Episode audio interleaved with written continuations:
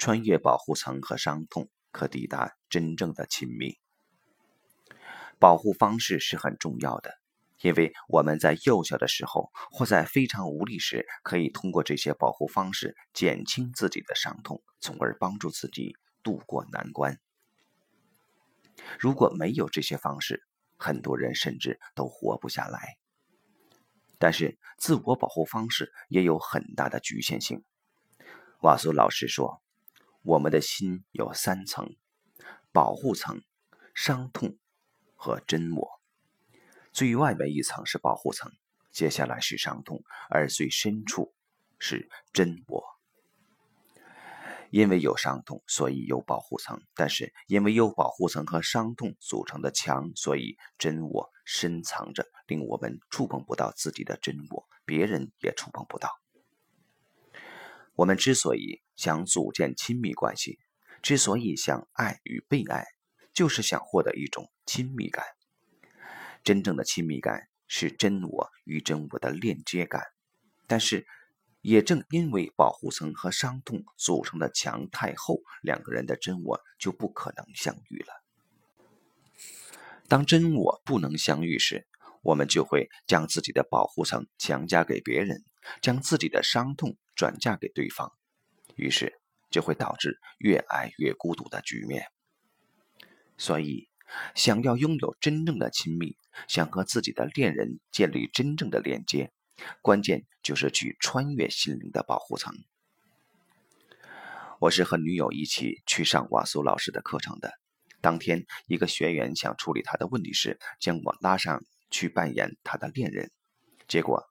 老师处理问题时发现，场上呈现的主要不再是他的问题，而是我的问题。于是，瓦斯老师将我的女友也叫上来，而让这位学员退下去，专门处理我和女友的事情。那一刻，我承认了我内心的一个很重要的事情。这件事情在平时我根本不敢和女友讲，因为我的策略就是体谅。如果我把这件事情向她坦白，她会极其痛苦。我不能令他如此痛苦，所以最好不说这件事。但现在，体谅的保护层被穿越了，我不得不面对这件事，不得不面对对他造成的伤害。到了晚上，我们再一次细致地讨论这件事。我这次彻底坦诚，将一切和盘托出，而他的确非常痛苦，并且有两个小时，他独自面对这份痛苦。最后。他和我说，他能面对这份痛苦，接受这份痛苦的存在。当他这样说时，我突然间感觉整个世界安静下来。其实，这是我的心在那一刻安静了下来。几乎是同时，我的心变得无比轻松，而身体也松了下来，并且一瞬间觉得与女友近了很多很多。他也有同感。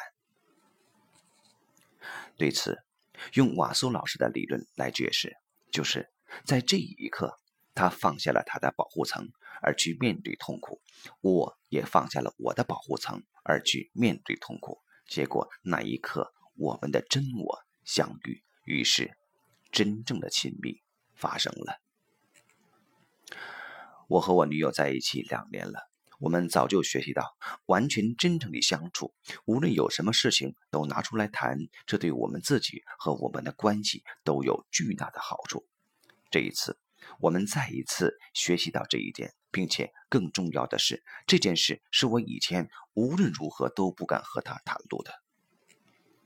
这不只是我们的学习，也是这次课程上三十多名学员的共同体验。穿越保护层。去面对痛苦，这一开始需要勇气，但最后就会获得巨大的好处。